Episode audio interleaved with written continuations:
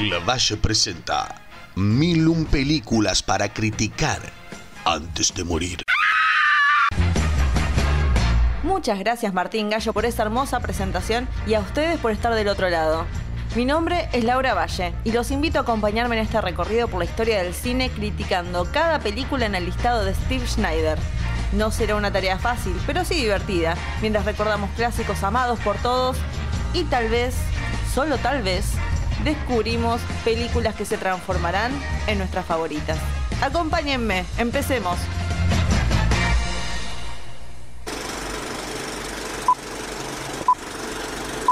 And I'm feeling like a idiot having set in motion stuff that doesn't make any sense, that doesn't match. And yet I'm doing it. And the reason I'm doing it is out of desperation because I have no rational way to do it. What I have to admit is that I don't know what I'm doing. La película que veremos hoy tiene un 100% en Rotten Tomatoes. Hacía un montón que no pasaba. Vamos todavía que se puede. Un vistazo único y personal a la realización de un clásico y a la locura que llevó su realización y haciendo del documental en sí un clásico por sí solo. Estoy hablando de Heart of Darkness del año 1991, dirigida por Fax Barr, George Hickenlooper y Eleanor Coppola, y con la participación de Francis Ford Coppola, Martin Sheen y Dennis Hopper, entre muchos otros más. Realmente es un privilegio tener una mirada tan íntima de la realización de una película, pero encima de todo un clásico de esta índole.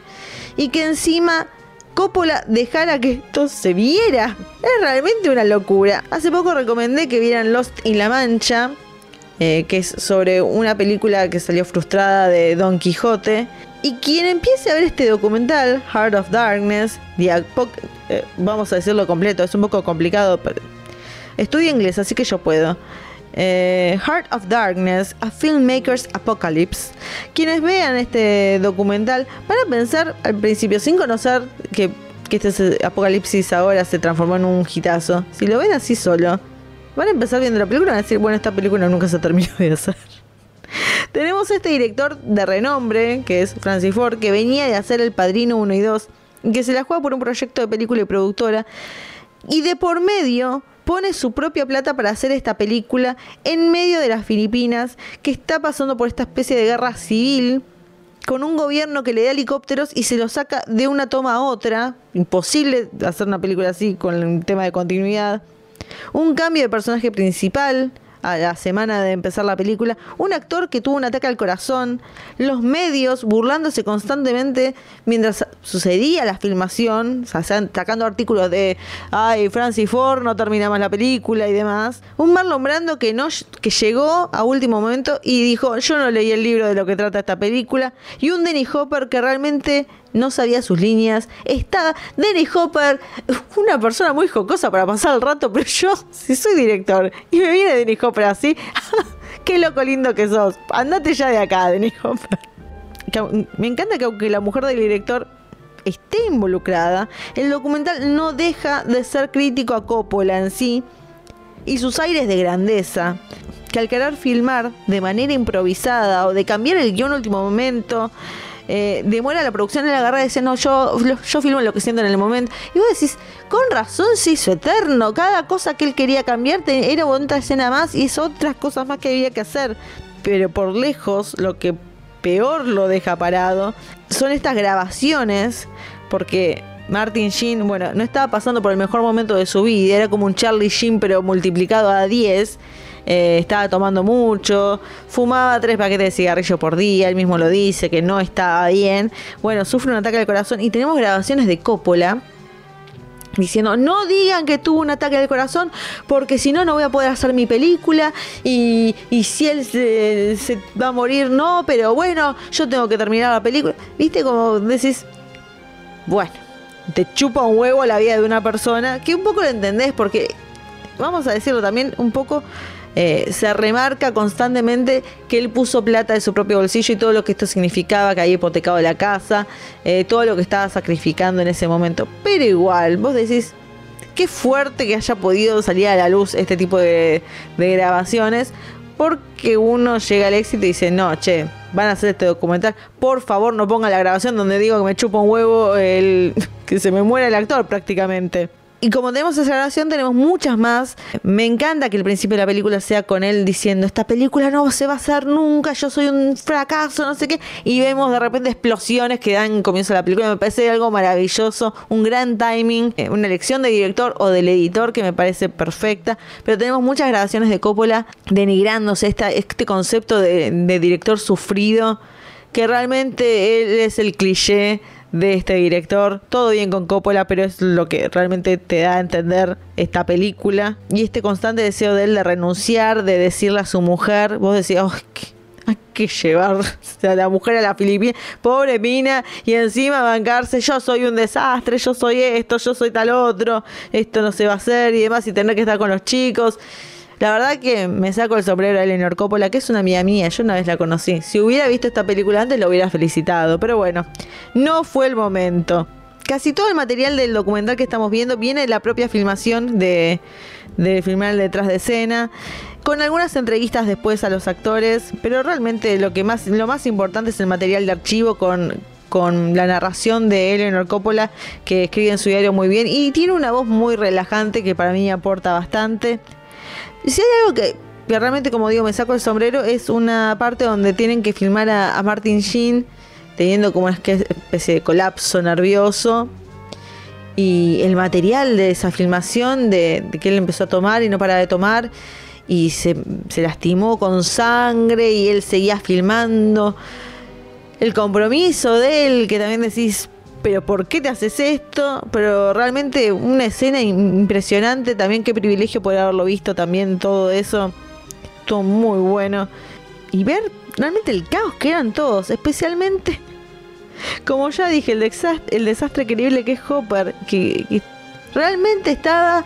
Y él cuando se recuperó de las drogas y demás, creo que había dicho una vez que, que en Apocalipsis ahora no estaba bien. Y es notable, hace poco hablé de Rebelde sin causa y cómo Hopper era un muñeco, pongan una foto de Denny Hopper en Rebelde sin causa y pongan una foto de Denny Hopper en Apocalipsis ahora. Lo que pasó en el medio realmente eh, Easy Rider me parece. Bueno, las drogas llegaron a Hopper y lo cambiaron un poco. Pero me gusta también porque, como digo que es un engreído y demás, Coppola también la paciencia. Es como tener un nene en una filmación y tener que manejarlo y además usar ese, el carisma de Hopper a su favor para el personaje, para crear un personaje que él pueda hacer, porque claramente él no estaba bien en ese momento.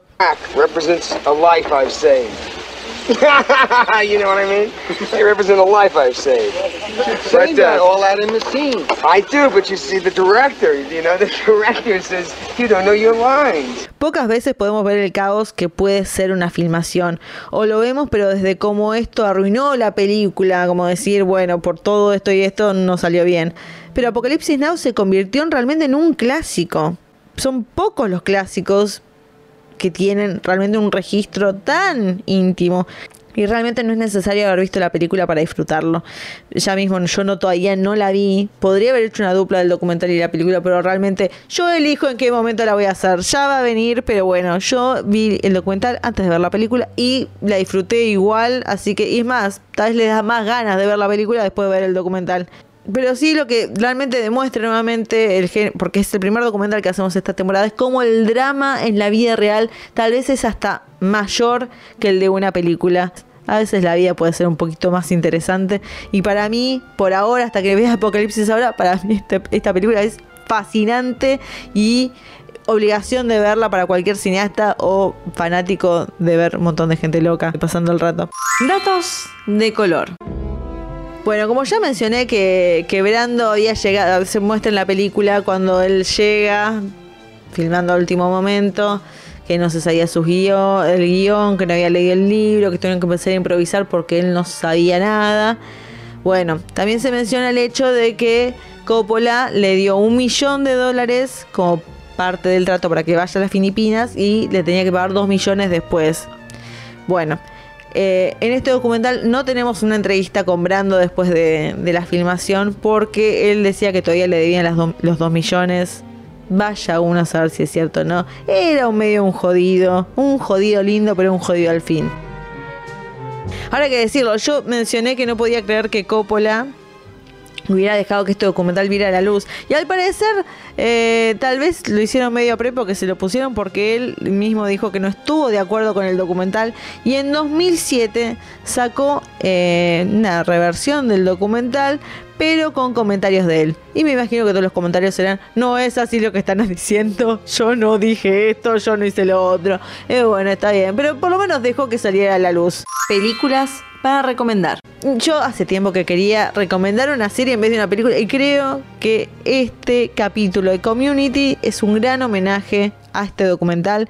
Y voy a decirles, Community está en Netflix, eh, pueden buscarlo por la temporada 3, episodio 8, que se llama Filmmaking Redux, donde uno de los personajes tiene que hacer un, comercial y filman un documental de él haciéndolo y cómo se vuelve loco al estilo Coppola. Eh, Está muy divertido. No necesitan tener mucho conocimiento de la serie para verlo y disfrutarlo por sí solo. Y hay un montón de referencias a Heart of Darkness. El otro día lo estaba mirando y dije, esto es perfecto para verlo después del documental. Eh, el episodio está dirigido por Joe Russo, ¿eh? Nombre conocido, con guion de Dan Harmon y Megan Gans y con las actuaciones de John McHale, Jim Rush y Gillian Jacobs. Eh, es un gran episodio, se van a cagar de la risa, tal vez después les quieran ver Community, pero me parece que es más que conveniente recomendarlo junto a este documental. Y así terminamos con la película número 122. ¿Se dan cuenta? Que elegí una, una película sobre cómo alguien se volvió loco y el, episodio es el 22, que el 22 es el loco. Nunca lo había pensado y creo que es realmente una coincidencia maravillosa. Hay que uno se vuelve medio loco cuando hace una película y más cuando tiene una ambición tan grande como la de Coppola, pero bueno, lo logró, lo logró y tenemos este documental para mostrar la locura que fue eso hay que tener ganas, pero sí, qué bien que salió todo para él, qué bien que salió todo para los directores de acá, qué bien que salió todo para nosotros, que podemos verlo. Así que por favor vayan a ver Heart of Darkness eh, a Filmmakers Apocalypse. Eh, véanla, disfruten. Vean después Apocalipsis. Ahora tenemos que verla en algún momento para listado, así que esperen. No, no la vean todavía. Vayan a ver Community. Eh, disfruten un poco del género documental y vuelvan pronto porque solamente nos están quedando 879 películas para ver y criticar. Así que nos veremos y será hasta la próxima película.